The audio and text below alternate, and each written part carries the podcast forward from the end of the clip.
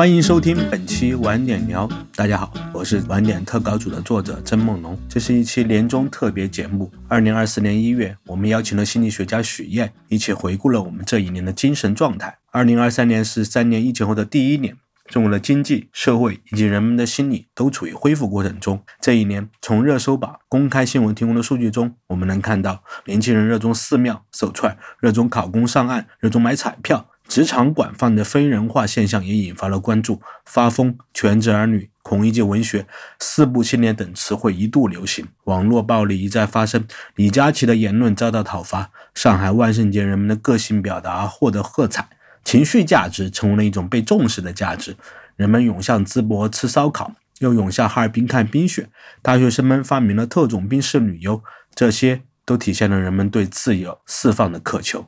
本期的嘉宾许燕是北京师范大学教授，曾任北师大心理学院院长、中国社会心理学会会长。他在一九七八年考入北师大学习心理学，成为中国恢复心理学专业后的第一批学生。近半个世纪以来，许燕见证和参与了中国心理学的发展，在心理枯竭、心理绑架、心理贫困、心灵善恶等领域有开创性研究，著有《人格心理学》《成为更好的自己》等著作。学者之外，学院是一名身边总围着学生的教师，与年轻人有最直接的交流。他感受到，当人们是年轻人时，他们有共同的精神处境。他也感受到时代变化落在不同代际年轻人身上的具体差异。他会在课堂问学生：“为什么逛寺庙？为什么考公？”好奇学生为什么连恋爱都不谈呢？他一个老师自然的职业本性关注的年轻人，引用专业知识帮助他们认识自己。应对时代变化，应对未来巨大的心理挑战。以下是晚点聊和许愿的对话。因为对话时许老师正在海南三亚养病，所以偶尔会有咳嗽声，希望大家谅解。同时欢迎大家阅读晚点聊对应的文字报道，链接在 show notes 的相关阅读。谢谢，祝大家收听愉快。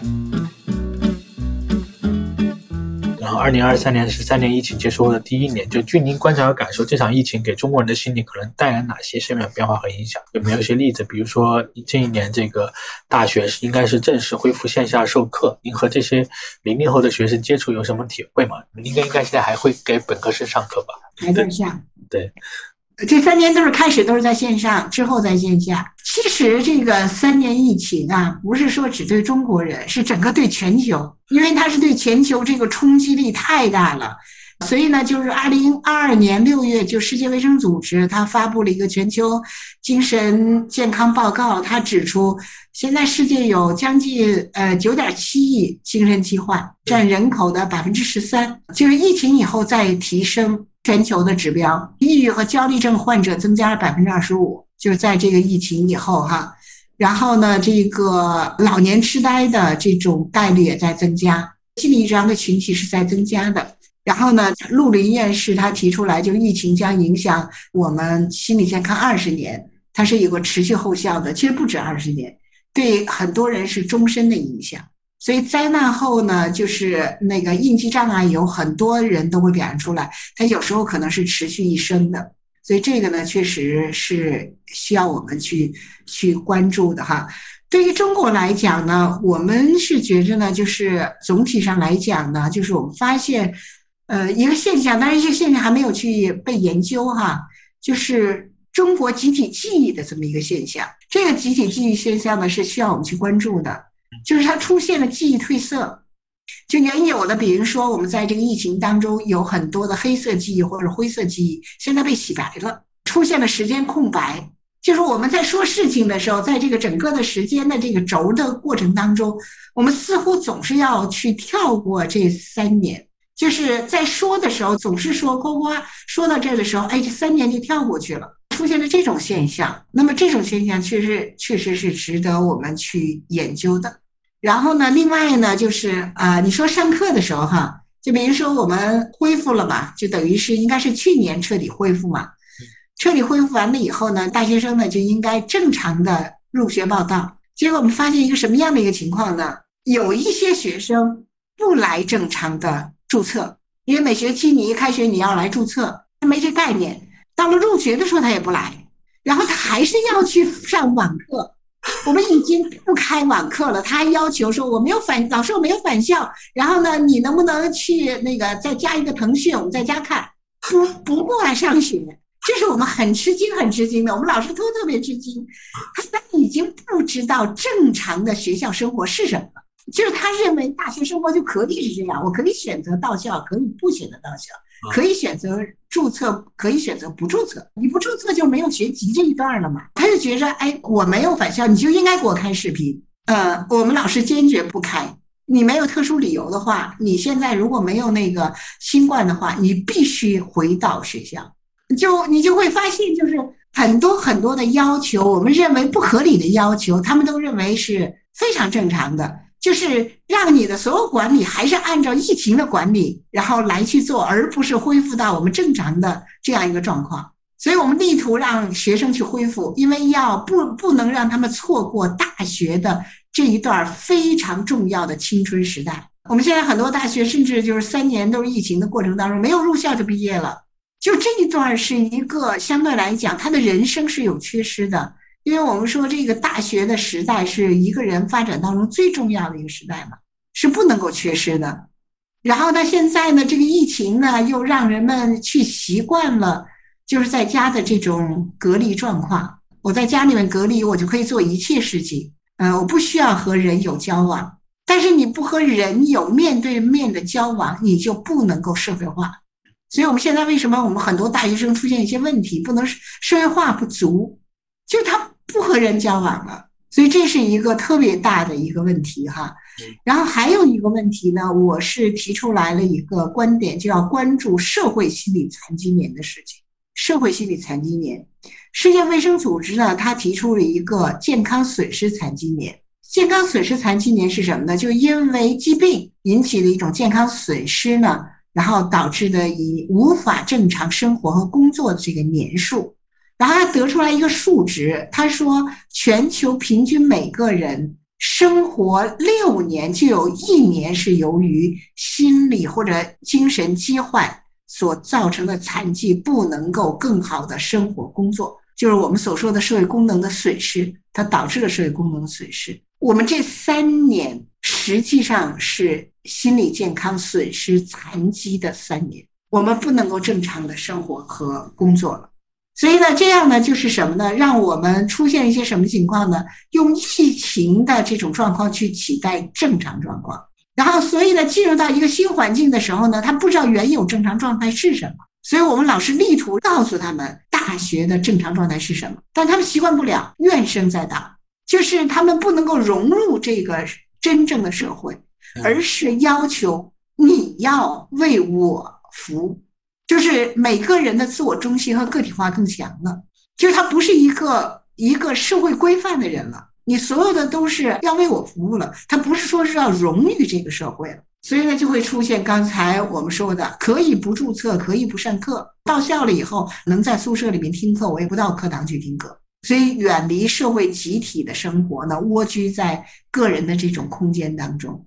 所以这个呢，实际上就是疫情过后的三年，我们要让年轻人去恢复到正常的社会生活当中，就不能再去延续这种，就是延续他们的这个社会心理残疾年的这个年数了。因为他们这个是不正常的一种状态，但他们视为是正常的，呃，这是我自己提出的一个观点。听起来挺担忧的感觉，就完全把正常不正常这个边界都反了，模糊了。是这样的，所以那个就是心理健康的指标有双重指标，一个是临床的指标，还有一个文化的指标。所以文化的指标呢，就是一种就是现实文化当中，我规定你，你偏离了，然后你就不正常。刚刚提到那个集体。记忆可能褪色，它是不是可能是一种保护机制，还是说有待研究？不一定。就是呃，就是呃，我们似乎觉着就是创伤性，它会有一种保护机制，所以它会淡忘。但是有的这种创伤会让你铭刻终身，就是你很难说，因为现在我们并没有去研究这一点，大家只是发生发现了这个现象，就在没有科学的这种实验研究证据验证的情况下呢，我们不好说它的。这个是怎么样一回事？但是呢，大家普遍认为有这么一个现象存在。接下来一个问题就是，呃呃，就二零二三年，我们发现，在年轻人中间兴起了一股玄学热的这个救赎，比如很多人爱去寺庙，然后说在上班和上进之间选择上香，然后还包括这个算命啊、送卜、求手串、买水晶这些。听和尚唱经找人生牵念成为一个新的风尚。您您怎么看待这些现象？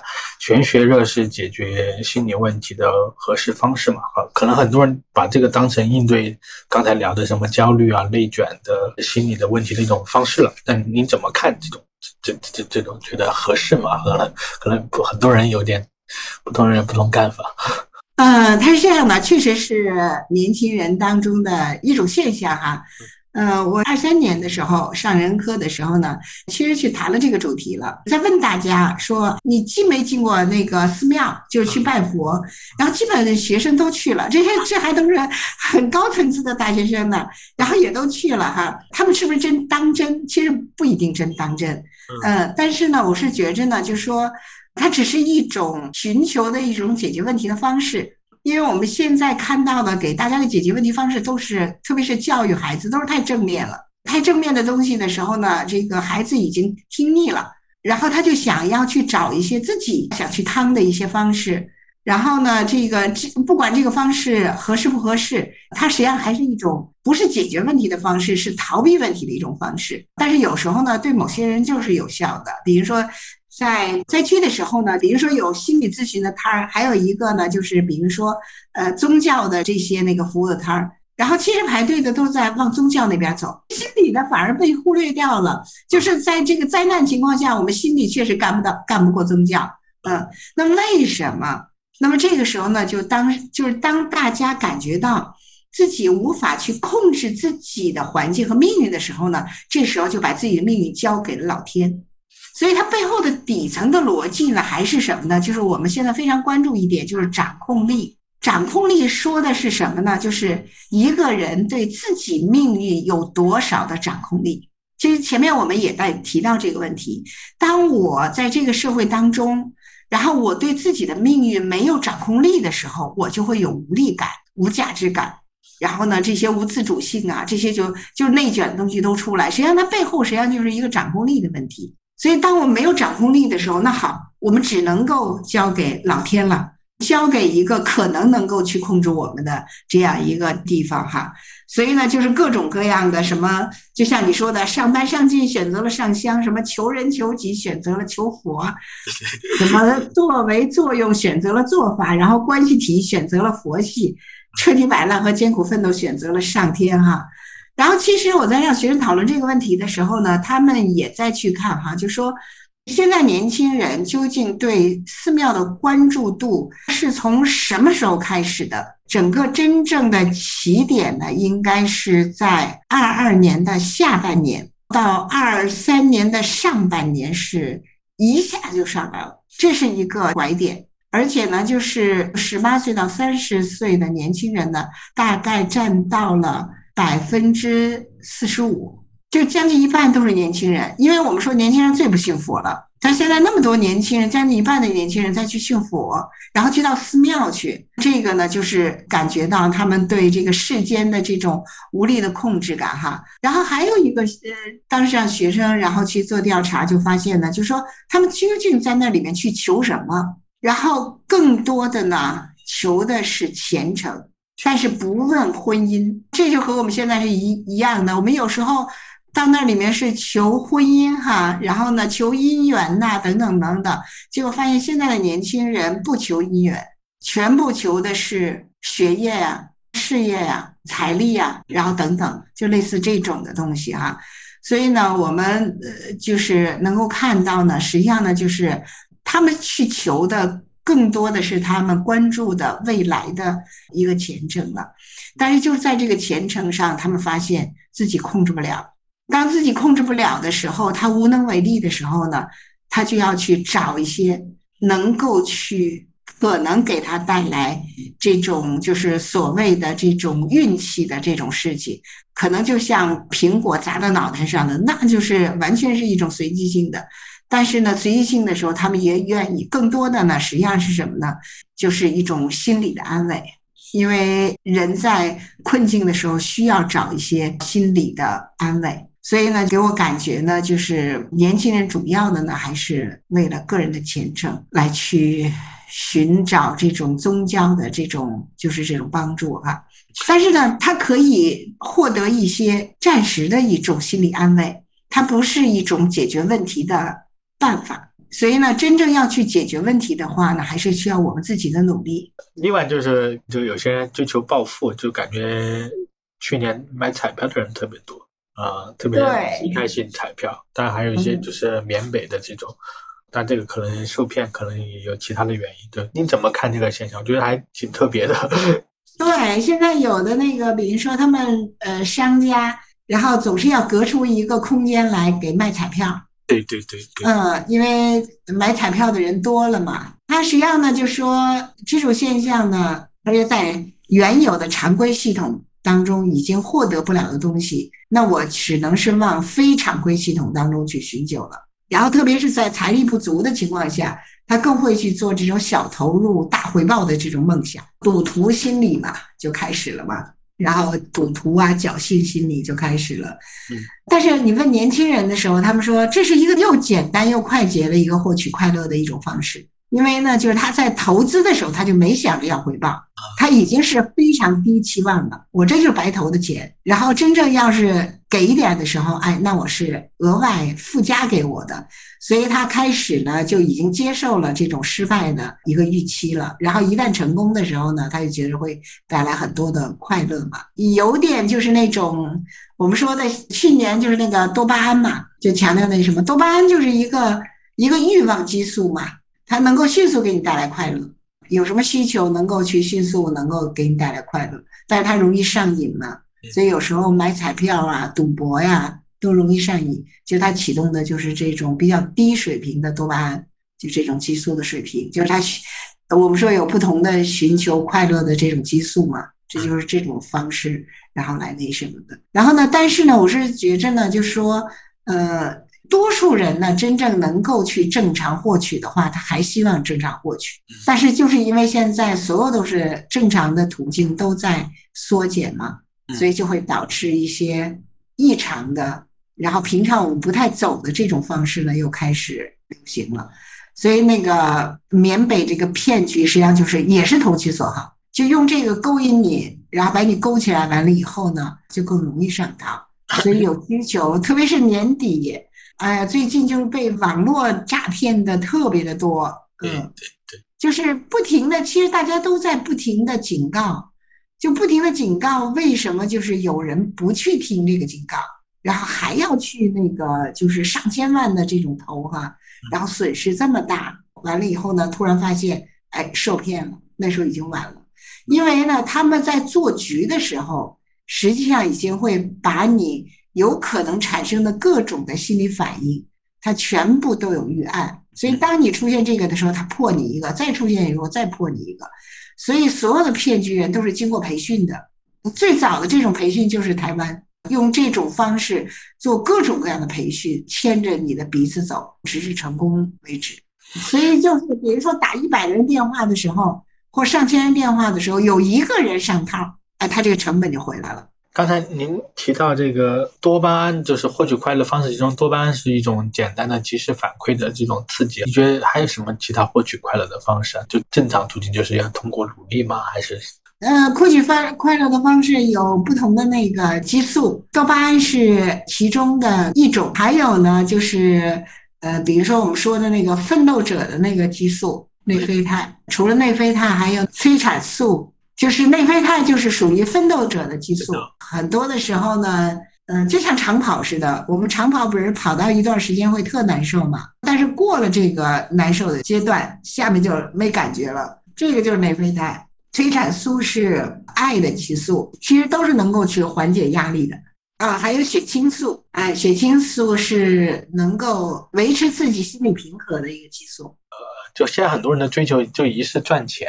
就二十就赚更多的钱，但其实钱跟这个幸福或者意义，它不是一种线性相关的关系吧？应该不是说你。钱对，不是这性关系。对，就是就能不能再再讲一讲这个怎么看待一些过于追求消费和金钱的氛围？怎么理解这个消费、金钱和幸福意义的关系会比较好？因为我觉得很多年轻人其实有时候他的一个痛苦的根源可能也在于此吧，就是钱啊、消费啊、幸福和意义啊，还包括这种社会比较啊这些东西，他处理不好。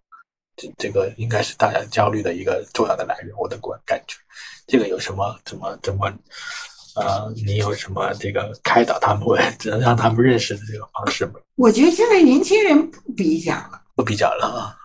对，就是呃，年轻人有点我行我素了，我不管你说什么，我自己高兴就行。为什么我说现在的那个去年年底的时候开始流行“发疯”这个词？“发疯”这个词是什么？就是强调我的自我的这种奔放的这种感觉。它不是一种，就是我们一一一说发疯，可能就是哎，你是不是异常了？你崩溃了？不是，它完全是一种积极的一种一种表达。哎，我想怎样来，我就怎样来，然后我才不管你的评价，我就是这样一种状态。因为没钱，这是一个现实，是我自身解决不了的。我一天磕死在这个我解决不了的问题的时候，我只能让我痛苦。所以现在就是很多的人选择的方式是放下。就把我解决不了的问题，我给扔掉，我给放下，这也是一种缓解压力的一种态度。我不想了，然后我也不去那什么了，我就看我能走通哪一条让我快乐的路径，我就怎么来。所以，我我感觉呢，就是他们不受传统的那种方式的约束了，一种放下问题，其实它也是一种回避。但是呢，就是我们一般来讲，我们在处理压力的时候，我们一般来讲是两个路径：战与逃。战呢，就是我要去积极解决问题；但是呢，就是当这个问题解决不了的时候，我们必须要学会保护自己，就要学会逃，就避开永远折磨我又解决不了的那个问题。嗯，我只有把它扔掉了，然后我才能够轻松的活出我自己。所以我觉得他们现在更多的就是这种以发疯的状态，然后来处理很多以往纠结的东西，其实也是一种生活的态度。虽然可能有些无奈，然后但是能让自己快乐起来就行。所以发疯还是挺好的，像样的挺好的方式，其实还是挺好的方式。嗯，早早的活明白了，活明白了，他比躺平要感觉更开心一点。对，躺平也是无助的一种不反应嘛。然后，但是这个发疯是一个剧烈的反应，但是是一个让我自己快乐的一个剧烈的反应，有年轻人的特点。跟跟下一个问题相关，那个像零三年这个万圣节上海临近的各种表达，感觉这社会活力还在，是不是也是这种发疯青年文化？感觉挺好。是要给大家一个能够发疯宣泄的一个一个场所，一个机会。然后，比如说，呃，现在今年大家还在呼吁这个春节能不能放开放烟火？其实大家就说，一年里面放炮是辟邪的。然后呢，就是实际上是一个把过去的这种邪呀、不好东西彻底给它崩掉了。然后呢，要一个新的开始，这是一个民间的东西吧，热热闹闹的。其实它对我们的环境只是暂时的一个影响，但是呢，在环境和人的心情来讲，我是觉着它远远的其实超过我们精神建设、社会心态的建设。它也是一个传统的民俗嘛，所以大家为什么一直说，哎，让放开放炮吧？为什么？实际上也是一种。让大家快乐起来的这样一个过程，所以大家也在批评今年没有除夕呀什么的，就没有就是不能够让大家过一个好的一个年呐等等。其实呢，都是我觉着更朝向于人性化的一些要求开始发展了。嗯，你要能让我活得像个人。而且您说这个叫社会，它需要一个发疯的空间，或者社会让大家要去宣泄或表达这个空间特别重要。他就不往那个网络上那个邪恶东西走了。呃，就这个能量是从弗洛伊德的角度来讲，能量就是这么多啊。你是让它往消极能量上走，还是积极能量上走？那么我为什么不把这个能量给它放在积极的层面上呢？所以就感觉就是越压抑，其实大家越想过节，是吧？其实大家越想在狂欢。对，所以各种节都要过嘛，就让自己快乐一点，多一点快乐。然后东方的节、西方的节都要过。所以这种青年文化就是。这样去看，感觉还挺挺好的，挺积极的。对，就是我觉得可能今年还会有发疯文化，还会继续延续。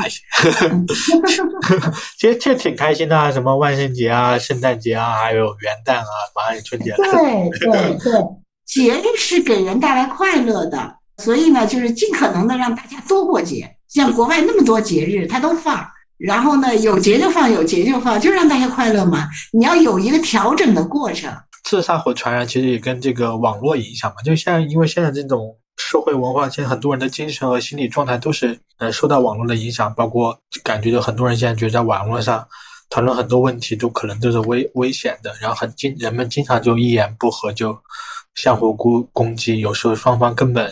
没有理解对方在说说什么，就根据原有立场和刻板印象扣帽子，最后就是拉黑或者删除，感觉理性的交流越来越难了。他就最极端的可能就是有些遭遇这个网络暴力之后轻生的人，就二零二二年、二三年都有一些事儿。就从心理学角度，你觉得该如何看待网络上这种？缺乏理性交流、极化或者撕裂的现象，包括这个网暴别人的人可能是出于什么心理？我们又该如何避免受到网暴伤害？感觉就极化的这种现象特别明显。嗯，对，心理极化，它实际上这样的，就是当我们的环境对我们的那个各种的心理表达有严格的控制的时候呢，他就会找到一个可以安全宣泄的地方。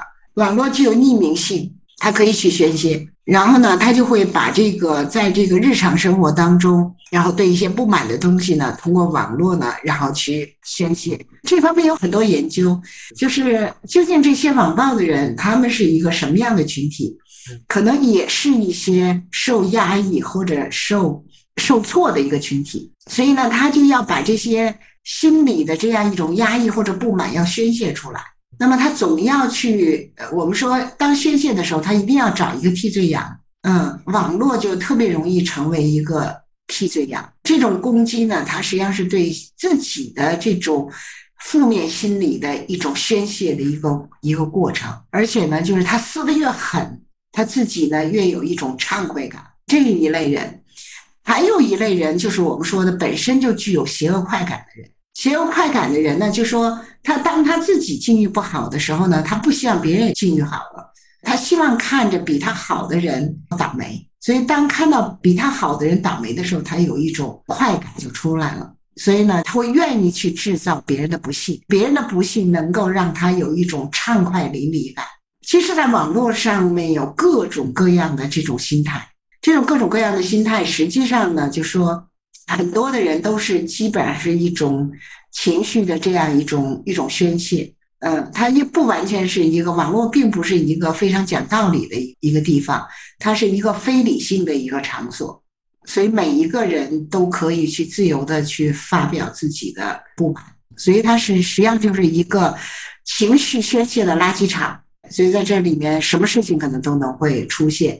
但是呢，就像我们说的，常常是网暴会给这个对方制造这种不幸。但是呢，就有一点呢，就说制造不幸完了以后，就类似于导致，比如说这个被碾压的这个男童的母亲最后也自杀，很多人都是自杀，就是他受不了这种嘛，他双重的这种受创嘛。关键是什么呢？在网络上没有人能够去负责，就是你找不着谁是置他于死地的人。我们只能说是网络的一个群体，所以这里面呢，就是不能说是张三李四。如果要是张三和李四，我们能去追究法律责任，在网络上追究不了他，因为他心理学背后就是一个责任扩散。当我是一个人的时候，我会承担责任；但是如果是一群人的时候，我的责任就很低很低了。法不责众嘛，所以这一点上就会导致人们肆无忌惮的去攻击，而且不为自己的恶果承担任何的。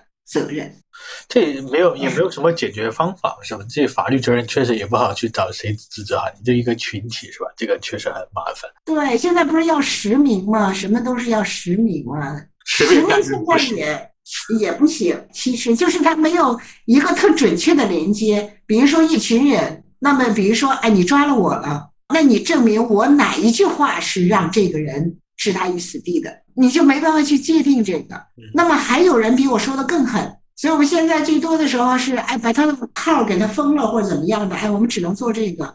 那真正就是说，你没有一个能够去进入到法律程序的这样一个过程，所以只能靠网络的这种道德教育，但是太那什么了。那我如果避免我受到网暴的伤害，少上网少看，但其实有时候也很难啊。他真的涌来的时候，你也没办法。而且有的时候呢，就是越骂呢，越引起对方的其他人的群起而攻之。您刚才提到那个邪恶开馆，是不是之前一种人格测，就是也有说什么黑暗人格的说法？其中有一种就是对，就是暗黑人格的一种方式，就是幸灾乐祸。就是当社会不和谐的时候，幸灾乐祸就会出现嘛。鲁迅七从文不是就因为国民的这种对自己同胞的无视和幸灾乐祸嘛？呃，他就是说叫看客。它有一个词，对，看我们也叫看客心理。再提点啊，这确实是哈，这样说一说就是通了。这中国人确实没变，只说以前就是去看那个菜市口去看杀人，现在就是网网络上去 去围观，一样的啊，没有变。就注意到，就欧美好像就是人们遇到心理问题的解决方式之一，就寻求这个临床医生或者心理咨询师的帮助。但中国不一样，就一方面刚才提到有很庞大的需求，现在很多心理咨询师也上综艺节目，然后心理类的一些公众号比较火热，包括一些 MBTI 的人格测试，年轻人基本上现在都是在交流话题，成为一个话题。就你怎么看这些现象的火热？它有没有什么心理学被扭曲或误解的地方需要澄清或让大家注意的呢？嗯，对，其实就刚才一直在谈到这个大流行时代哈，就什么火，大家就会涌向哪儿，然后心理学突然火了，大家就会涌向这个心理学哈。其实呢，你在这里面提出一个问题哈，很多心理咨询师上综艺等等这些哈，这种现象呢，其实呢，就是在汶川地震的时候，当时也是很多心理援助过去嘛，结果我们当时就发现一个现象，真正去做心理援助的人呢，都在现场，没有在节目上。然后呢，这个上节目的这些人呢，都是我们从来不认识的人。然后什么国际心理学家呀，什么这个心理学家呀，然后我都是我们行内不知不不知道的人，突然全都冒出来了，我们也很吃惊。我们当时是这样的，就是因为大家真正心理学专业的人全部压在现场，然后都忙于现场。还有一个呢，我们有一个专业的职业道德。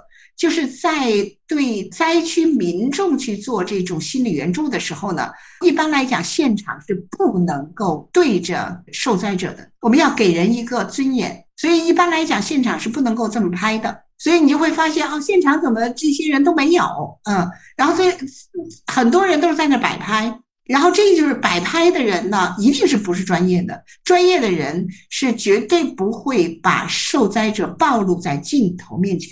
我就通过这个专业来来去分辨。后来慢慢发现呢，不行，就是哎，整个的这个媒体大媒体，然后都开始用这些鱼龙混杂的这些人进来了。然后呢，我们专业人员才开始上镜头。然后呢，这个呢，才必须要用专业的占领这个市场。就占领这个媒体，否则的话呢，现在呢，就是很多的时候呢，哎，我们现在其实也都，嗯，有一段时间，我们专业人员是拒绝上媒体的。为什么？因为已经被那些人把媒体给污染了。后来呢，当时央视也在说，说的你们老说我们做的不专业，你老说我们请的人不好。然后呢，请的人不是心理学科班专业出来的人，但是你们又不出来，你们必须占领这个市场，然后才能把那些人给挤出去。然后这时候慢慢我们才开始进入到这样一个领地当中的，所以现在也在转变，就专业人员要向科普领域进军，我们要把我们科学知识传播给这个老百姓。而不是让那些人在媒体上胡说八道，他们更多的目的是在宣传自己，然后呢，更不是为了那什么宣传自己的目的背后是为了赚钱。心理学是一个助人的行业，不是赚钱的行业。如果他以赚钱为目的的话，一定是错的。还有 MBTI，我是觉着哈，MBTI 呢稍微火一点，总比那个就是星座火要好多了。我不太清楚你那个信不信那个星座哈，我一直在各种场合下去说这个星座的问题。星座预测人的性格，预测人的未来，这是伪科学的。然后它呢，实际上呢，就是有点走向民间心理学。民间心理学，我们所说的民间心理学和科学心理学，它是有距离的。就是我们就是看它是否具有科学性。民间里面有科学的，又没不科学的。但是我们发现，科学的火不起来。不科学的老是这么火，这里面就用了一个巴纳姆效应，有时候也叫星象的效应。这种现象是在四八年就被研究了哈。然后就说人们是在一种笼统的描述的人格描述的情性格描述的情况下呢，然后人们呢就会去选择那些能印证自己的。你看各种星座，他一说给你说很多，对吧？他说的越多，越能够每个人都能去选择其中几个能应对自己的人。但是他这个科学的比重命中率就太低了。嗯，我们不是靠几个，我们是要更多的命中率的。所以呢，就是这巴纳姆效应，就说，哎，我我就选择了几个，然后我就觉着，哎，真是应对我了。然后那什么，而且呢，有时候人们测完了以后呢，然后自己测出来以后，就会朝向于这个目标去走。嗯，它有各种心理暗示的这种作用。但是 MBTI 呢，它比星座要好一点，它起码呢，在理论上它是用了人格心理学家荣格的理论。然后呢，这个技术呢，它是那个转化为一个应用的一个测量技术。然后测量技术呢，某些方法呢也是比较科学的，但是呢，它不是整个一套测验的方法，所有都是科学的。所以它有一些那个我们一般来讲有专门每一套测验，它都有一些科学鉴别指标。然后比如说区分度、信度、效度，这个指标可以了，我们才能去用。然后这个 MBTI 它的这个指标并不太好。但是呢，它之所以流行呢，就在于它特别能抓人，简单明了的，就是能够让你知道，哎，我是什么样性格的人，然后我能够适合于什么样的职业，属于这种的。所以呢，就说大家总是现在希望去了解自己嘛，然后呢，就会去找一些一些方法。但实际上现在呢，在这个心理测量当中呢，它有一个非常重要的一点，就是它的工具都是具有保密性的。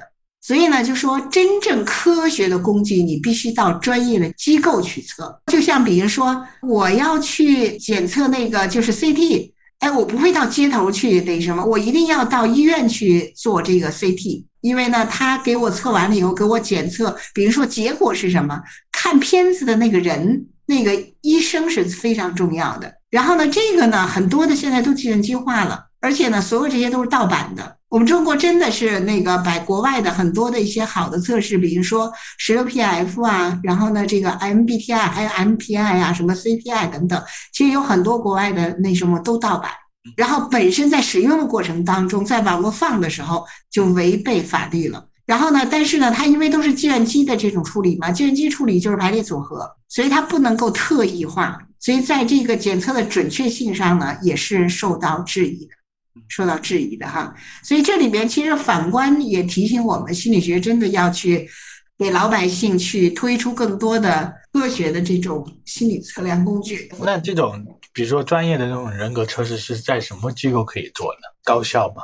高校，然后还有医院，医院它很多有临床的这种测量量表。不告诉你的原因是害怕你有心理暗示是吧？所以最好就是不。会告诉这个具体的这个标准。其实呢，就是一般来讲呢，就是所有的题目都应该是保密的，然后怎样计算你的分数也是保密的，因为我们就怕人们去乱用。就像比如说，我们看一个 CT 片子，我们能看懂吗？我们看不懂，只有专业的医生才能去看那什么。但是如果一个工具所有人都能看懂，所有人都去解释的话，这个一定是有问题的。所以我们一定要科学的这种方式，然后来去让专业的人给你去解释，否则的话呢，人没抑郁症，你给人确诊为抑郁症，就有误导。误导，就你不能够去增加人的问题哈。比如说人家没事儿，你给测出问题来，有问题你又测不出来就不行。二零二三年是中国经济处于复苏过程中嘛，很多年轻人找工作遇到了一些。困难，然后催生了这个全职儿女啊、孔乙己文学、四部青年这样的词。呃，你如何看待这些现象背后的一些社会心理或者一些现象？全职儿女就寄居在复古那块生活哈。对对。但是呢，这个全职儿女呢，有一点哈，他们有的时候呢是等待时机上岸的，比如说考公、考研呐等等，他们是。在那块儿准备着下一个目标，就是，呃，父母实际上是一个蓄水池，储备能量，然后再借机会进入到社会。所以我觉得大多数的年轻人呢，可能还是走的是这个路。他不是说就是啃老族，他和啃老族好像是不太完全是一样的，只是一种无奈，就是找不着工作，我必须要有一个能够生存的一个地方嘛。然后家庭是他最能够去待得住的这样一个安全地带。父母一般来讲也都会去在这个时候，子女最困难的时候没有自立的时候，父母也会给支持嘛。然后孔乙己文学呢，实际上呢就是一种，我是觉得这种自嘲吧。实际上，他是在挑战读书无用论了。我们都说那个什么“书中自有黄金屋，是颜如玉”啊等等等等，类似这种的哈。然后，但是实际上到现实当中根本不是这样的。哎，我得了这么高的学历了以后呢，有的人就说学历是我下不来的高台哈。然后就像孔乙己是说脱不下的这种长衫哈。然后呢，真的是这样，就是现实社会呢，就是打压到，就是你一个人呢，必须相对来讲呢，要脱掉所谓读书人的这种脸面了，就是各种职业是没有高低之分的。其实我觉得原来说的挺好的，就是行行出状元，职业没有阶层之分，没有等级之分。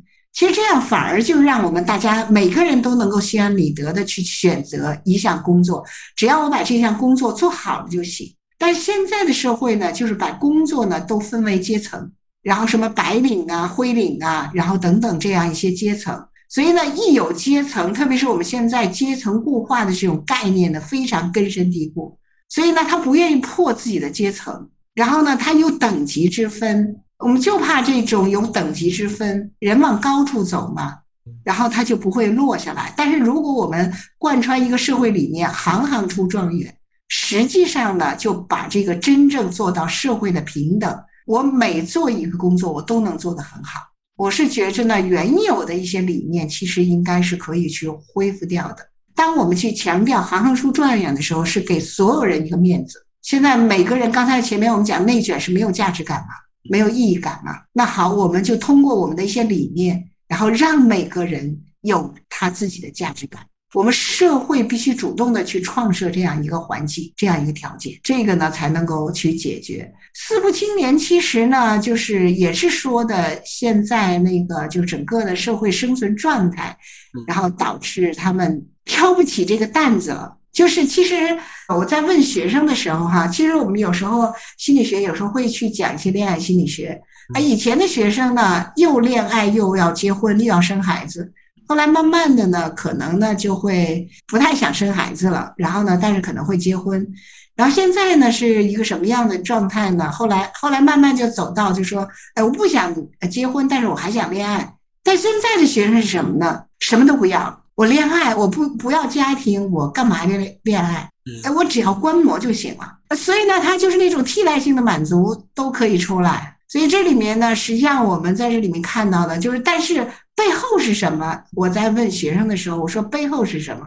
其实他们就说，家庭的成本太高了。因为我们都知道，我们整个一生就是不停的在去强调各种人生的体验嘛，谁都希望有一种。心理的这样一种丰富感和繁荣感，生活就是要有繁荣感的嘛。但现在生活的这种艰难，让年轻人真的挑不起这个担子。他说主要就是家庭的成本让我们撑不起来。我们不是不想恋爱，不是不想有家庭，但是真的挑不起这个担子，所以索性就放下。所以它是一个社会问题，它不是一个个体的一个问题。您您刚才提到那个孔乙己那个，我很有感触，就是说现在这种主要是阶层固化严重嘛，所以这个等级制很明显，所以没有人想自己所谓的向下流动吧，想这个跌跌入低等基层，但是很多时候你又无法向上流动，所以就很痛苦。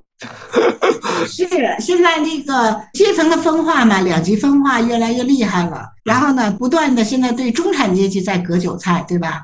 已经开始隔到中层了。中层呢，一般来讲呢，它往上流动是很难的，因为只有少数人能往上流动，基本上就是往下流动。所以呢，就说我们刚才所说的孔乙己，像这些那个就是有高学历的人，实际上呢，他们就要做着往下流动的心理准备。这个是对他们来讲是一个巨大的心理挑战。但是我们的环境要给他们一个条件。让他们有一个能够去说服自己的这样一个理由，就刚才我说的，哎，行行出状元嘛。但是好的社会不是就是说还是他们以前最早的最经典的就是橄榄型嘛，就是两极小中间。对，这是理想状态。现在呢，就是两极两极分化非常厉害。这次疫情的时候呢，导致财富的那个占比更集中在少数人手里了。所以少数人并没有他并没有财富的损失，而是他占据了更大的，然后呢，甚至占据了。三分之二的新资源，这样呢就等于导致他们占比越大，贫穷者就越多。所以现在呢，就是疫情反而更加剧了两极分化。它实际上就是。呃，当一个社会中产阶级就中产阶级就变成就是我们说橄榄型变成哑铃型了嘛，然后这个其实不是一个很好的一个发展状态，但是现在是目前是全球的状态，它不是中国的特殊的一个一个情况，所以更应该大家整个社会去形成一种行行出状元吧，只要劳动都有尊严，得的应该得到工作的尊重，对对，嗯，社会在流动嘛，社会阶层的这种流动性也在加剧嘛。工作的尊严啊，就是现在很多人觉得没价值，就是要通过这个价值，确实是很重要。刚才其实不止年轻人，就很多中年人也面临那个前行失业各各各种问题吧。就是失业和贫困应该是造成焦虑、抑郁情绪的重要原因。比如极端案例就跟有一个。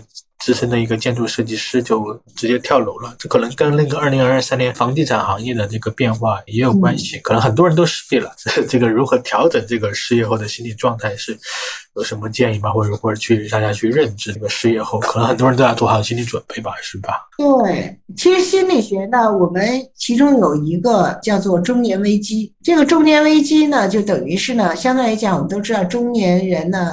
所以老百姓的讲话就是上有老下有小，然后又是事业拼搏的时期，他最较劲儿的时候，但是这个时候最容易出现危机了，因为他要承担着整个家庭的责任，还有他自己自我成长的这个责任。然后呢，现在呢，如果本来他是家庭的经济来源，主要的经济来源，也是人生成长的关键的时期，但突然失业，要比年轻人的受创要更大。而且呢，现在呢，就是。各个企业甚至大企业在降低这个成本的时候呢，他们就会把中高层的人先给裁掉，因为新来的人他知识结构新，同时工资也低，就他一下降低成本了嘛，所以他就会用这种方式，然后来去来去做。所以呢，其实呢，中年人现在其实就像我们说的，中年人中种。有一点确实这种惨状是确实让我们比较忧心的啊，所以就可能会出现这种极端的这种这种例子了。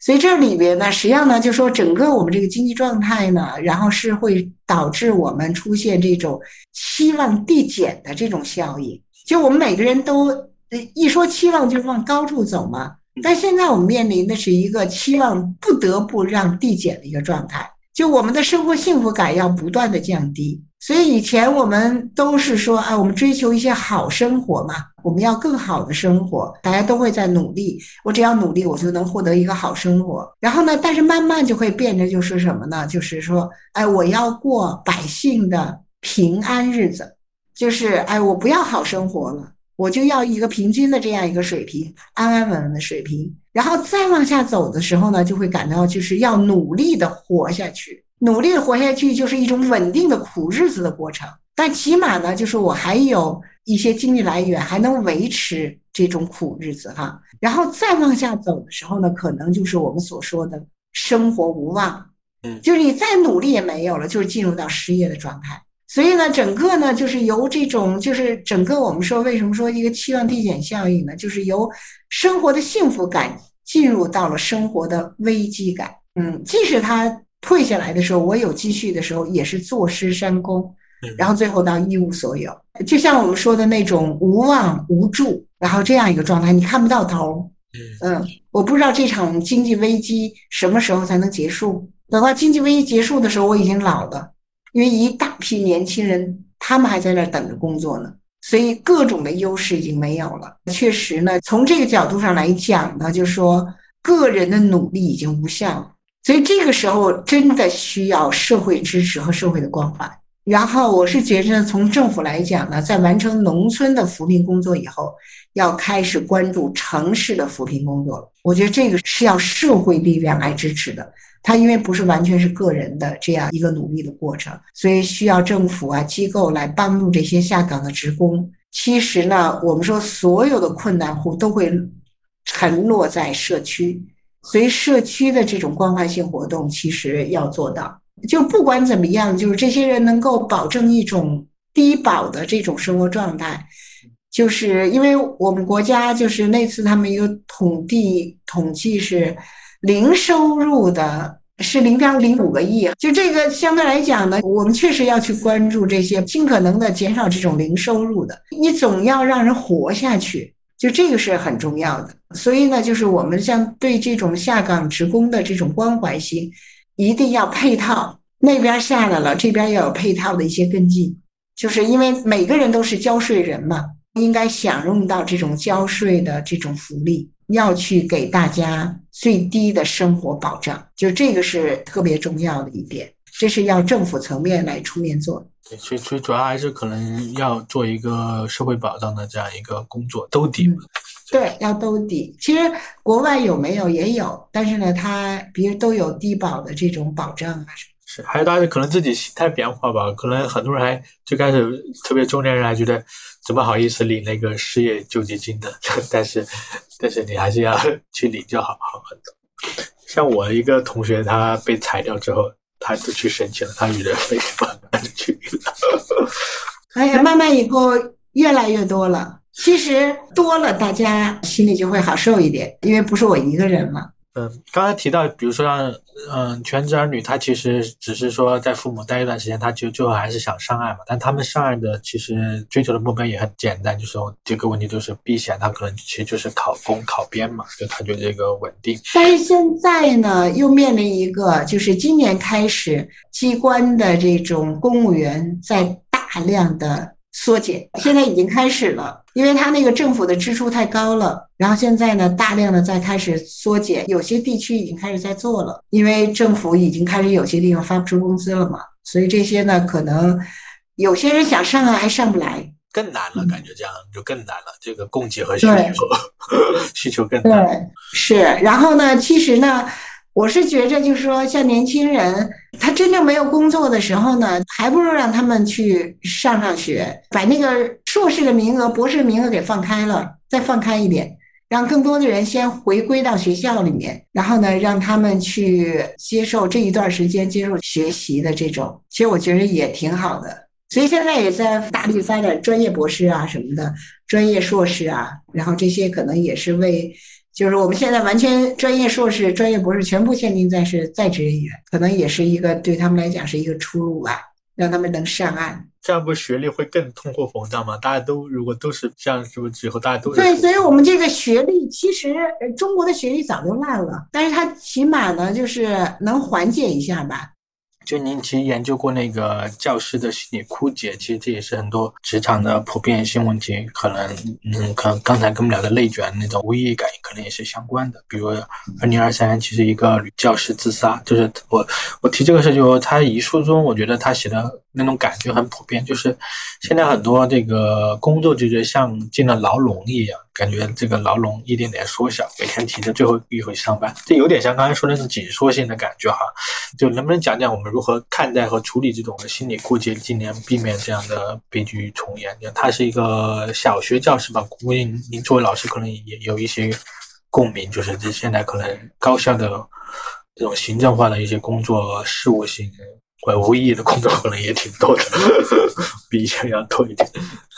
对，现在呢，就是呃，对老师的那个要求，呃，有点过多了。他把那个就是社会上的、职场的一些责任都压到老师身上。比如说，原来就是四点学生就可以走了，现在必须到五点。有些人就说说的，哎，这就应该你们老师管。但是老师呢，四点之后干嘛？他要备课，就是你现在等于是不给老师备课的时间了，然后把社会功能全都压到学校功能来。然后呢，这一点上就是老师就是更多的就是已经真正的教师，他是要去重心是在教学上，呃，这是教师的本职工作。然后关于照顾孩子学校之外的这样一些，比如说，哎，这个家长没时间接了，就应该放在你学校，就应该你学校来管，不是这样的，这不是学校的功能。然后把社会功能都添到学校来，这样自然呢就会加重老师的负担，所以会给老师各种各样的这种要求。然后这这个实际上呢，就是在这个教育上是不合理的，而且呢，老师的编制现在也在缩减，因为未来就是孩子在剧烈的减少，剧烈减少完了以后，首先呢就是教师编制在减少，所以他现在不进新人了，所以目前来讲，老师的工作量是超负荷的，所以这个其实这个自杀的这个老师呢，就觉着和他想的不一样，哎，为什么干了那么多活？还有一个呢，就是新入职的老师呢，就是他其实岗前训练是很重要的，要让他们知道整个的这个教师的状况，目前教师的工作状况是什么样的，那么应该怎样去做。老教师可能没问题，他们再难他们也能应对，但新教师不一样，所以像这种也应该说是适应能力相对来讲还没有调整好，所以他那个就是怎样去有效的求助啊。然后怎样去化解这样啊？就是他实际上还应该更多的去寻求一些其他老师的帮助，可能最后反而不至于他这种。那么这种老师一般来讲都是特有责任心的，就对自我要求很高的。嗯，其实他们反而可能会未来成为一个很负责任的一个好老师，但在最初没有保护好，所以就会导致出现这样一些问题。所以新入职的老师怎样去进行这样一种这个入职的教育，这是一个很重要很重要的问题。先要让他们了解教师的心理压力是什么，然后呢，怎样防止出现心理枯竭？因为以前我们说啊，一到三年会出现枯竭，现在不是了，现在很快。然后几个月就会出现枯竭，就是压力越大，它枯竭出现的时间就越早。他因为没有防御，没有防备，他没有心理准备，所以就会出现这种。所以对这些学老师来讲，就是他们属于从出了学校门进入到职业门，这是一个质的转变。这种质的转变必须要有人稍微引领一下。以前我们都是像那个工厂，都是师傅带徒弟。其实，在老师这块也应该是师傅带徒弟。我们刚入校的时候，我们也是有师傅的。现在好像没有了，这个工作只管交给你，然后只管用你，没有去培养。所以呢，要重培养，不要只重使用，这个是很重要的一点。而且呢，我是觉得教育现在大家也在反思中国的这种基础教育。目前来讲呢，这种的也是一个暂时的迫于社会压力的一种暂时的办法，但是不是长久之计。长久之计其实应该充分发挥社区的作用，这是非常重要的。因为我们去香港的时候，我们就发现他们的社区很重要。比如说下学四点到家长六点下班这一段。他们是归社区的，社区集体的把这个孩子接回这块儿。他们社区有一个活动站，然后呢是给孩子在这里面写作业的，然后活动的都有。而且这些人呢都是一些那个，当时他们是一个宗教的志愿者群体。其实我们社区里面有很多，比如说退休的老师啊，然后退休的一些员工啊，发挥余热，就是你让他们去发挥余热，总比跳广场舞好吧？然后呢，就让他们有一点价值感，然后呢，在这做一件事情，去照顾一些孩子，其实挺好的。然后呢，呃，另外呢，有些就是那个和家里面冲突特别大的，就是有些孩子会夜不归宿。夜不归宿的时候呢，就这些人他们还有值夜班的，然后去会去到周边的一些歌厅啊什么的这种舞厅，这样一个酒吧的地方去找那些不回家的孩子，这就是一个社区的一个服务。就是他并没有就说把这一部分压到学校，而是真正发挥了社区的作用。所以现在一直在强调家校社一体嘛，就是我们现在社会的功能没有很好的发挥进来，家校能紧密连接了，但社会和社区怎样紧密连接？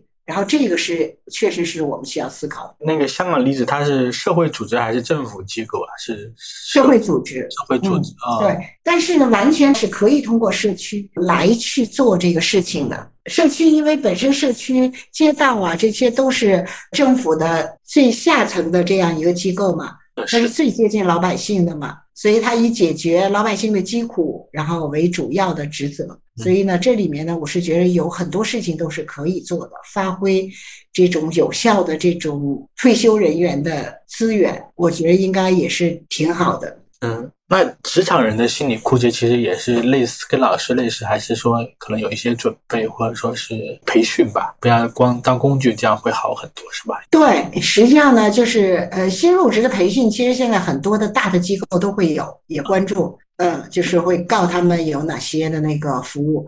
然后我也去做过一些新入职培训，新入职的培训非常重要。然后我发现他们的最大问题就是不能够由学生身份转回转到职场人的身份，就是明显的看到，就是你对他们的要求，他们无所谓，呃，因为学校是允许你犯错的，到职场上是不不给你犯错机会，但是他们就无所谓。然后呢，就是很多的一些要求一而再再而三的时候强调的时候，他们根本就无所谓，就是那个角色就是转变不过来。等到最后培训一周培训完了以后，最后他们开始转变。哎，同一个宿舍还打架，哎，就这种的，就是觉得就跟那个孩子是一样的，还没有把把自己作为是一个成年人来看到，还是一种学学生的身份。你这个时候，你各种的时候，你还让学生的身份，然后去跟职场人碰撞，一定是头破血流。所以这里面呢，就是那个我们所说的这个，就是轻培养重使用，其实它是一个非人化的一个表现，就你没有把人当成人。现在职场上的非人化现象其实也挺严重的，而且刚刚你说那个学生化现在本来就很普遍啊。中国教育其实本身好多人也不太也有可能，我觉得某种上也可能助长这种学生化心态。大家一直读到大学都被把握的好好的，一一放进职场就感觉被吓到了。对，是很多出问题就是事先没有，就是我们说的我们的免疫教育没有嘛，而且呢，就是我们。家长太宠爱了，所以他这个就把家长的宠爱按想象成社会也应该是这样对我，都像每一个家长这样对我的，其实不是这样的。对，跟这下一个问题相关，就是之前有一个心理健康报告，就说可能十八到二十四岁青年的抑郁率达百分之四点一吧。但你在采访中也提到，就是疫情之后孩子的自杀率就也增加，也低龄化，就六岁的孩子也会说没有意义。然后包括二零二三年有一些个高中生胡新宇这个。失踪，后来被认为自杀。他是有一个北京市社会心理工作联合会的公开信，还给心理指导十五分钟受到争议。然后包括一个四名在外打工的年轻人，可能最小的二十三岁就在天门下跳跳崖，引发关注。像这种儿童或者青年群体的这种心理健康问题，怎么去看待？还需要一些合适的心理干预嘛？因为他们刚才讲，他可能就是。太小了，很多社会化或什么都是不太能好处理的。对，是现在呢，其实教育部联合呃是多少个部委啊？然后去年刚发了一个文，就要关注儿童青少年心理健康的这个文哈。现在可能呃，就是这次疫情之后，其实呢，就是心理健康呢出现反应呢，就是落在了儿童青少年身上。他们成为一个焦点的这样一种群体了，因为呢，就是这些孩子呢，相对来讲心理还是比较脆弱的，没有经过什么大灾大难，所以一旦遇到这种社会的这种异常状态的时候呢，他们相对来讲呢，会受到了很多的这种冲击哈。所以，呃，我们看一到这个开学的时候，开学是最容易自杀的时候，所以呢，各个学校呢都在那个都在那种。处在一种防备的这种状态下，哈，就是他 各种各样的这种心理的脆弱感，在灾后就会出现一个特别大的这样一个反弹现象。其实呢，在这里面呢，我们主要呢说呢，其实这三年封闭，三年封闭有点像我们心理学有个实验叫做感觉剥夺实验，它就是通过把人的所有的这种信息通道给你给你堵塞了。比如说，眼睛戴一个眼罩，然后耳塞子让你听不到声音，然后呢，皮肤呢全都给你缠绕着，没有任何的这种感觉。开始的时候没事儿，再过几天的时候呢，它那个虽然是可以进入到一个一周的实验，但是呢，到了那个时候根本就很多人很难坚持，因为后续的它就是这种隔绝的这种状态呢，就会产生什么？幻觉呀，开始可能就是睡，安静的睡，之后可能就会产生幻觉呀，然后就会精神崩溃啊，等等这些哈。实际上呢，就是说我们这三年疫情呢，可以说阻断了很多的信息。然后虽然不是像感觉剥夺那样是一个绝对的剥夺哈，那么我们这块呢是一个相对的一个剥夺，相对的剥夺呢是对人的心理健康是有影响的。所以青少年呢就更容易受到这种影响，因为青少年他更更需要一种丰富性的刺激，所以在这里面呢，就是一下子出现很多很多的一些问题哈，特别是那个现在呃很多的孩子呢，就是采用这种极端的方式，比如说就像这个自残自杀，然后像这种自杀现象它是有传染的，一个人自杀了以后，他在网上看到了以后。然后呢，其他人有这种想法的，他就会自杀，也会学，特别是青少年。青少年很多的时候都是冲动性自杀，就他不是一个深思熟虑过程的过程，他是可能是看着别人那什么的时候，他也就跟着去学了。然后呢，看着那个觉着那个自己某件事情一下过不了的话，比如说在家庭里面，就是这个平常。没有跟父母这么密集的接触，现在天天二十四小时这种接触，可能冲突就加大。冲突加大的时候呢，就是有时候呢也会采取这种冲动性的这种自杀性的这种这种行为哈。所以异常的这种环境会引发我们很多异常的心理反应。青少年的自我调控能力是比较弱的，所以就会导致在这种情况下。他们不能够去有效的控制自己的失常行为，然后就会出现这种问题。所以，这个灾后的这种教育，其实对于孩子来讲是非常重要的。就像刚才我们说的，它影要影响一个人二十年。然后呢，其实这方面不是说这个这一场灾难过去了以后就没事儿了，不是这样的，它是一个持久的一个过程。所以，还是家庭和学校要多做一些这种让他自我调控的一些工作。让他适应这个转变，就包括你就像才我说，特别是现在中国的家长的这个像什么亲子教育是吧？就是对亲子教育，对我们有亲子教育，这个是一个挺大的一个问题。嗯，但是需求不需求，特别需求。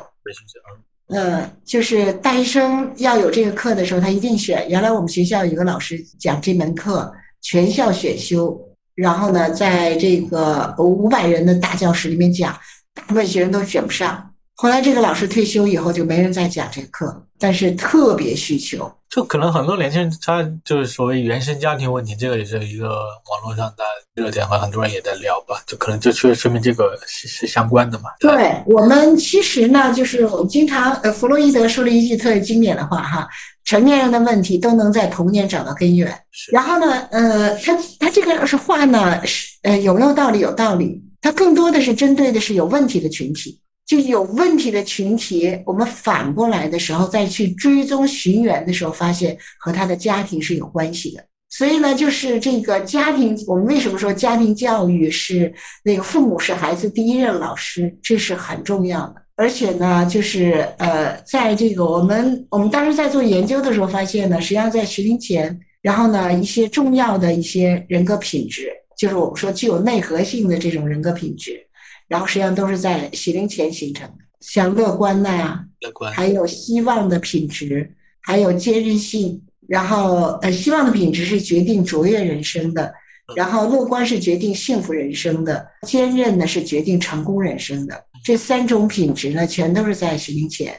乐观是在两三岁，然后希望的品质呢是在三四岁，坚韧性是在五六岁。这些全都是未来他抗压的，能够让他抗压的核心品质。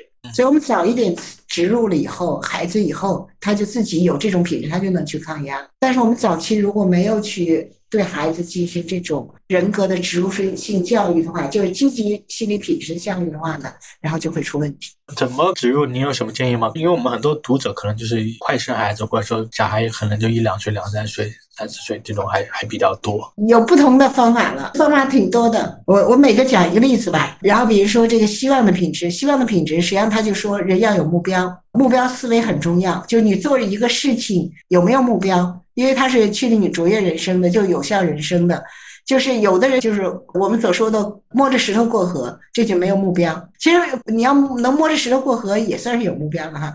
然后实际上呢，就是说你做任何事情有有没有目标，这是很重要的。就是它能够让你走最简单、最捷径的方式达成目标。然后那个还有一个呢，就是路径思维。路径思维呢，就是能够实现目标的方法，这也很重要。因为有的时候我们考试就因为找不到好方法，我们就实现不了目标嘛，都考不好嘛。还有一个就是动力思维，就是你必须要有那种克服困难实现目标的这种信念。它实际上这个希望品质就由这三个元素构成的。然后实际上呢，就说，哈佛一个研究就是说，看你大学毕业以后有没有目标，他是做了二十五年的追踪。就是先问你在毕业的时候问你未来有没有什么打算什么的，他先记录下来。二十五年以后就发现有目标的和没有目标的截然不同。没有目标的基本上还生活在底层，只有百分之三的人有长期的、长远的、清晰的目标，这些人全都成为精英了。还有不同，比如说模糊的什么的，怎么怎么的，就是你目标的清晰程度和好目标，它决定你是否真正成为卓越人生这种的。所以呢，就是在培养孩子的时候呢，就是有时候孩子他要去做什么事情，你要问他，你为什么做这个事情？因为孩子有时候他他做什么事情的时候更不想，他更不想。然后你问他，你做这个事情为什么？能不能给我说出来？就你做这个事情有没有价值？它是可做还是不可做的？这都是要做一些判断的，不是说你所有的行为都是随心所欲的。所以这些就是要靠培养。还有乐观也是。乐观呢是决定幸福人生的，就是你对这个事情怎么看，然后是不是积极的和消极的，然后是截然不同的。比如说，就是对那个孩子很小哈，哎，比如说有一天爸爸回来完了以后沉着个脸，然后就倒就睡了，这时候孩子呢就跟妈妈说，哎，爸爸不喜欢我了，很难受哈。然后这时候你怎么说？因为他等于是对一个特殊的事件做了一个消极的普遍性的结论，就把一个消极的事件呢，我们说一般来讲呢，只局限在这块，不能做一切普遍性的这种结论。那就说啊，爸爸不喜欢我了。然后呢，这时候妈妈调呢就要调整他，就告诉他要把他这个消极的事情呢给局限在，还是局限在这个点上，不能去做泛化处理。然后就告诉他，爸爸今天太累了，所以他要休息一会儿。等他休息好了以后，然后他就会来抱你，让他做积极的解读。类似于就是像这种的时候，就是都是让他由一种对事情的消极解读转化成为一个积极的解读。然后这就是一种乐观的培养。坚韧性呢，实际上呢，就是一般来讲，我们主张坚韧性在三岁以后。所以你看，他真正关键期是在幼儿园大班到小学一年级，他不要过早。就是不要过早的给孩子做这种挫折教育，特别是三岁之前，他依恋期的时候不要去做。这个时候他更需要要给他一种安全感。但稍微大了以后呢，就要给他去培养这种克服困难的，然后这样一个过程了。所以要去给他做一些设障的一些行动，就不能认为就说他一切都是风平浪静的，一切都是可以解决的一些问题。然后要让他给他制造一定的失败。但是制造一定失败完了以后，并不是说我就不管他了，这时候要看他对失败的反应，因为坚韧性就是对失败的一种反应，他后续做什么样的行为。然后呢，这时候看他，如果比如说他就破罐破摔了就不行，你就要调他。这个时候你反而要去帮助他，就是面对着困难的时候，好，我帮助你一块儿解决，让他体验到这个问题，你换一个方法的时候，你就能够解决，让他体验到成功。然后他就知，他慢慢形成，就遇到一个困难的时候，我不要放弃啊，我是可以找到其他解决问题的办法的。那么开始的家长帮一下，后续慢慢他自己有能力的时候，他就形成习惯，他就不帮，就是类似这种一点一滴的生活当中，然后呢去调整孩子。我觉得特别好，这个不止对孩子有，这个就成年人也需要培养这些品质来调整自己。这些品质实际上是从成年人那里得出来的。然后呢，得出来以后，它是抗压的一个最好的一个，我称为叫人格金三角，它是一个一个非常好的一种人格的那个一个积极的品质。但是呢，我们要知道，哎，那那光有的为什么有人有，有人没有？嗯。然后呢，这就要落到孩子培养的时候，然后就发现是这样一个状态。二零二三年就李主那个主播李佳琦一句说，有人嫌他那个卖东西贵嘛，他就是说让他让那个找找自己的原因，这么多年工资涨没涨，有没有认真工作，就引发网友声讨。感觉这背后也反映出一种时代心理变化。就刚刚也也提到，就是呃人们已经慢慢不相信这个中国经济不像以前那样高速增长了那种。嗯，以前流行的词汇叫“屌丝利息”嘛，或者说草根利息的神话，基本上就很少。这个努力其实不一定获得相应回报。就能你觉得，随着这个中国社会阶层向上流动减弱后，年轻年轻人的心态变化，你有一些观察或者想法吗？包括今年我们讨论说。像这些电视剧啊，像《繁花》啊，或者《漫长的季节》那些热播，其实很多人在怀念九十年代，感觉那个时候可能大家觉得是有暴富的神话或者向上的神话，对对，所以有那个。繁花呢是反映了靠努力是可以来去做事情的，特别是那个汪小姐，你能够看到她是一个特典型的，是要靠自己的努力然后来，那个是那个的时候的时代特征。现在不是了，现在是靠个人努力不一定能够获得成功的，因为它是呃，就是个人的力量在减少，社会的力量在增加。所以呢，其实呢，我们说现在已经很内卷了，大家已经都很自觉了。但是呢，就等于是呢，就说这个呃，李佳琦呢，就是他说了一个不疼不痒的话，就认为就说啊，就是你自己的问题，就等于是这种哈。然后这个是很触动那个呃众怒的，嗯，因为其实他说了一个和现在时代不吻合的，然后这样一句话，嗯。现在实际上更多的呢，就是我们所说的这个时代，很多的时候是我们自己无法去控制，我们扭转不了时代的特征。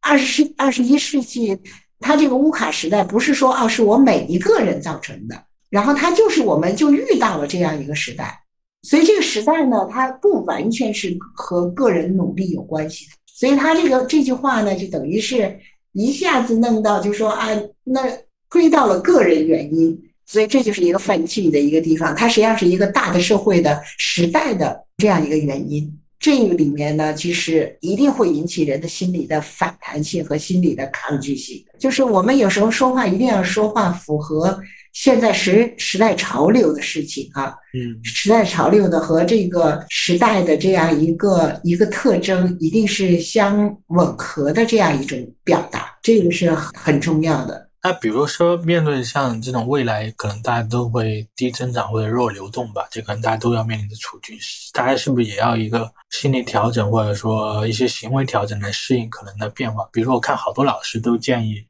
就人们其实要适当的学会这个反反内卷吧，就或者说要，特别是要破除一种。嗯，单一的评价体系，因为之前的单一评价体系就是说，你读书的时候会有，就是要考更高的分数啦，更高的绩点，然后工作之后你就是要挣更多的这个呃钱，或者说更高的社会地位。但其实这种这以后会很难，所以应该破除这种单一评价体系，然后也不要把自己主动异化为工具。现在其实很多时候，我觉得呃，那个之前听您那个学生叫王芳老师以前分享，就是。好多人现在也也自己把自己矮化为工具了，觉得自己也不要去追求高级的心理需要，就做一个没有感情的打工赚钱机器也可以。对，有些人也会有存在这种想法，所以觉得还是要积极追求人生意义的建构。你觉得我们会不会是不是也要做一些心理调整的变化？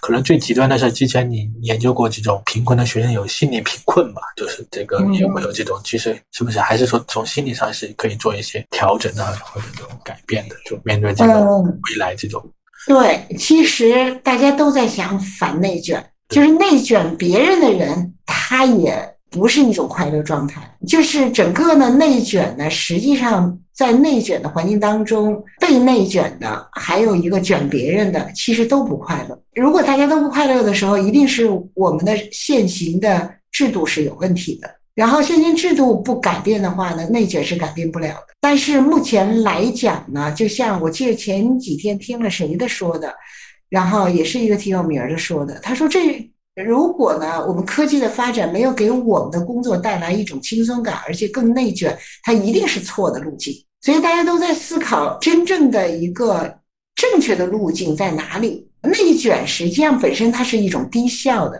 就是高努力。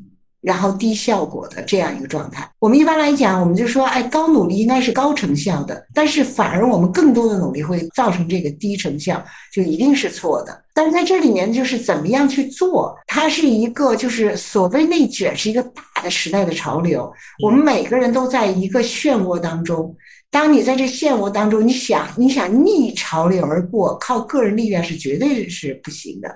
所以，当我们个人力量不行的时候，其实应该是政府出面的时候。政府怎样在这个发展当中能够让我们老百姓提高工作的幸福感？因为呢，我们说现在我们越来越感觉到我们在工作当中不是一种真正的一种人的这样一个状态，甚至我们会去接受这种状态，就是，哎，我是工具，我能够被别人当工具的话，说明我还是有价值的，就是都是这样一种一种状态。然后呢，就是我不要情感，因为是什么呢？情感老是刺痛我，所以我就要去做隔离性的反应。然后我不要自由。因为自由也会给我带来痛苦，我有的时候给我带来的是无奈，因为我任何的自由的选择都是碰得头破血流。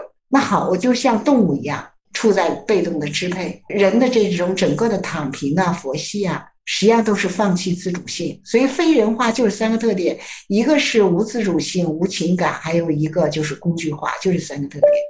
嗯，我们现在很多人都是处在这样一个特点当中。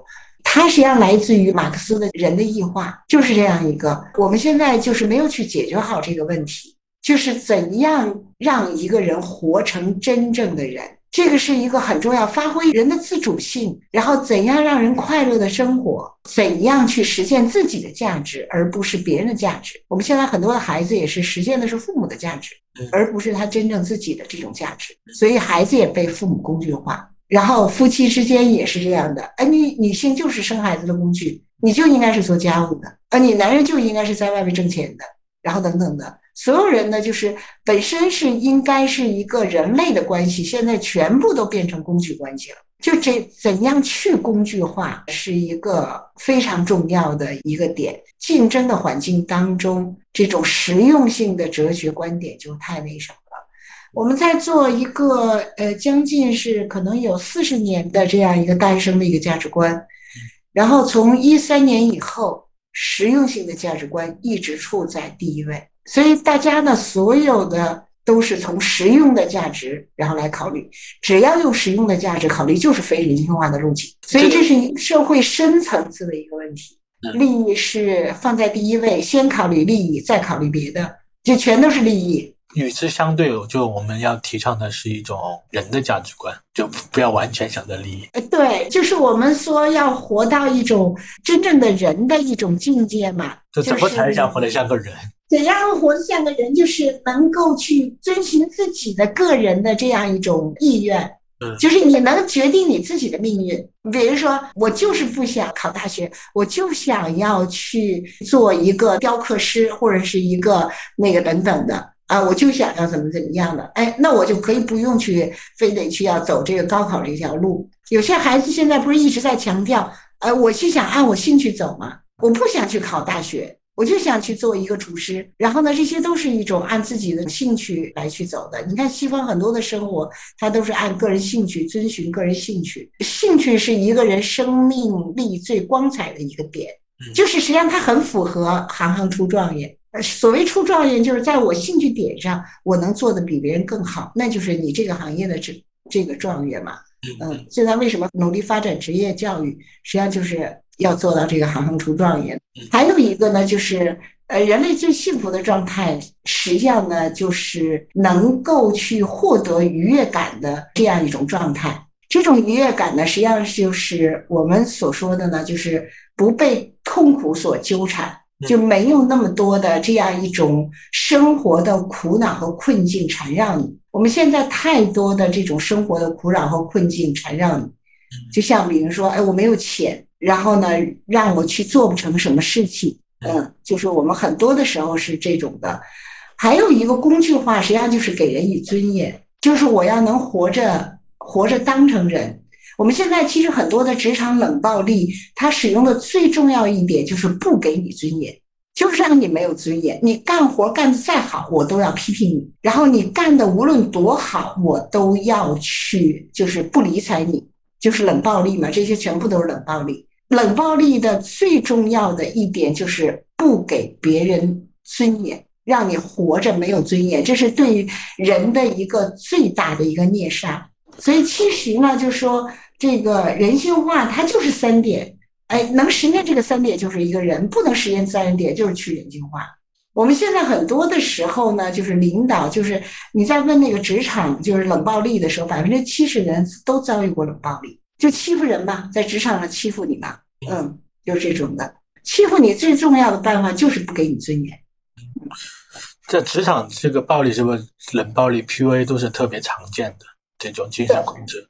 是。嗯，前段时间就您导师张厚灿先生那个文文集《后灿集》终于出版嘛，我看你也参与了相关的纪念活动。然后除了这个《后灿集》，包括二一年你还策划解说了纪录片《后灿》，我我也看了，还还是您解说的感觉 特别有意思。包括您还跟他主编给我这个教材心理学导论出版的，能不能讲讲你为像为《后灿集》的出版做了哪些努力？现在出版后有什么感想？包括您对觉得。像传承张厚灿先生这些思想和人格的这些，你还做了哪些事情？其实我觉得，这个一方面张厚灿先生个人的故事很感人，包括但您其实师生这种关系其实也很感人。其实不是所有的这种师生关系都会这样融洽或者深刻的吧，其实很难。是我我们那个时代的师生关系是很有人情味儿的，就有点像师徒关系似的。它是一个特紧密的一个连接，但是现在的师生关系，我们经常说啊，老板学生叫我们是老板，嗯，然后已经这个师生关系明显的看到是变了的。我们要给学生工资，呃，学生干活我们要给钱，全部都是这样一种实用性的这种关系了。然后呢，总体上来讲呢，其实呢，就说包括前一段那个华中农大，就是十一个学生去告老师。这都明显的看到师生关系的这样一种冲突。师生关系现在其实也是高校当中的一个非常重要的一个呃一个关注的一个点哈。然后其实我们那个时代的那个师生关系还是比较纯粹的，干任何活是没有钱衡量的，就是没有说导师哎你干一个活我们计件然后来说没有这个概念。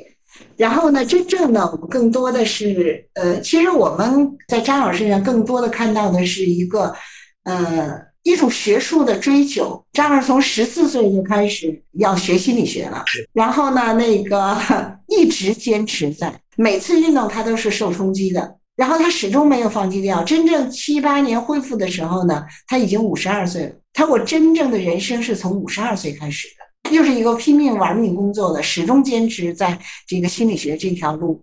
还有一个呢，就是呃，我们都知道他是张之洞的孙女，家属全在国外。但是只有他不出国，他就说一个特经典的话：“我是中国人，我的事业在中国，就是不出国。每次出国的时候不批他，为什么呢？说怕他不回来，因为他会七门外语嘛。嗯嗯，他会七个国家的外语，他交流一点都没有问题。然后呢，就说他的亲属全都在国外。然后到了第四次才批他，批他完了以后，每次都是按时回来。他说我就怕晚一天以后人认为我叛逃了。而且呢，他做的全都是国家的大事儿。”比如说那个高考，就所有考试其实都和他有关。他负责高考改革，然后呢中考，然后还有职业的那个自学考试，还有职业的这种各种考试，呃，还有什么残疾人的什么什么的。因为他等于是考试领域当中的大腕嘛，所以呢，我们每一个人的考试其实呢都和他有关。然后还有一个阅读，中国的这种阅读加工啊什么的这些，哎，我们怎么去？去能让我们的孩子去读懂中文，我们的中文要好，这也是一个，这些全部都是原创性的一些东西哈。所以呢，其实他的那个整个在学术上呢是非常具有引领作用的。然后，但是呢，他不太看重这种荣誉，他拿的很多的奖都是国际奖，国艺青年给他那个艰苦卓越奖，艰苦卓越奖呢，在咱们国家只给了他一个人。别人没有，就是给那个在很艰苦的环境下去推进心理学的人，他当之无愧。我觉得他最重要的那个一点呢，就是他的那个人格品质，在学术上厉害，为人也很厉害。这个厉害在于什么地方？他要求人特别严格，只要是做的不好，他就会骂。他所谓骂，就是骂人，就是很高声的就去指出，直接指出你的不足，属于这种的。不像我们现在都是在哄着学生。然后不敢碰学生，那个时候，然后我们所有的学生都被他骂哭，他就一定要，在他来讲一定做到尽善尽美，然后不做到尽善尽美，他就给你不停的在挑刺，然后其实我们的很多能力呢，就是靠这样培养起来的。还有一个呢，就是他为人很坦荡，他的特点就是。我怎样评价你，我就直说，不是见人说人话，见鬼说鬼话。就是他全部都是直截了当，为人很坦荡，然后属于这样一种一种人，真真切切的。我喜欢你，我就肯定你；我不喜欢你，我就直接跟你说，你这一点我不喜欢。我们现在就说做人要做到真嘛，就像我们说，在张老师身身上，你就看到什么叫活成人了。呃我不管你谁说什么，我就这样做，就是他的自主性很强。然后呢，就是这种情感表达都很直接，就是不在背后使坏。就这一点上是非常好的。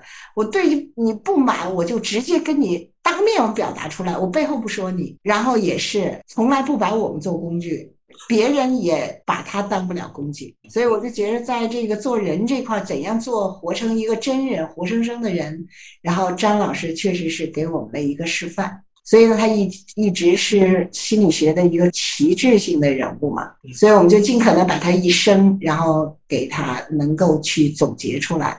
然后给它传扬出去。谢谢施老师，就刚才讲了很多，其实这个时代很多变化嘛。之前您写过一个文章叫《我们时代的人格力量》嘛，我觉得无论像张先生也好，您也好，觉得我觉得都有很强的那个人格力量。我们希望传达给这个读者，能有更多的人格力量去面临这个未来的一些挑战。但最最重要的是，这个社会可能也需要有很多变化才才行。嗯，谢谢徐老师。是啊，是啊，是啊。呃，今天谈的好长时间了。我们今天的节目就到这里了，非常感谢大家的收听。如果对这期节目聊的内容感兴趣，欢迎留言。再见。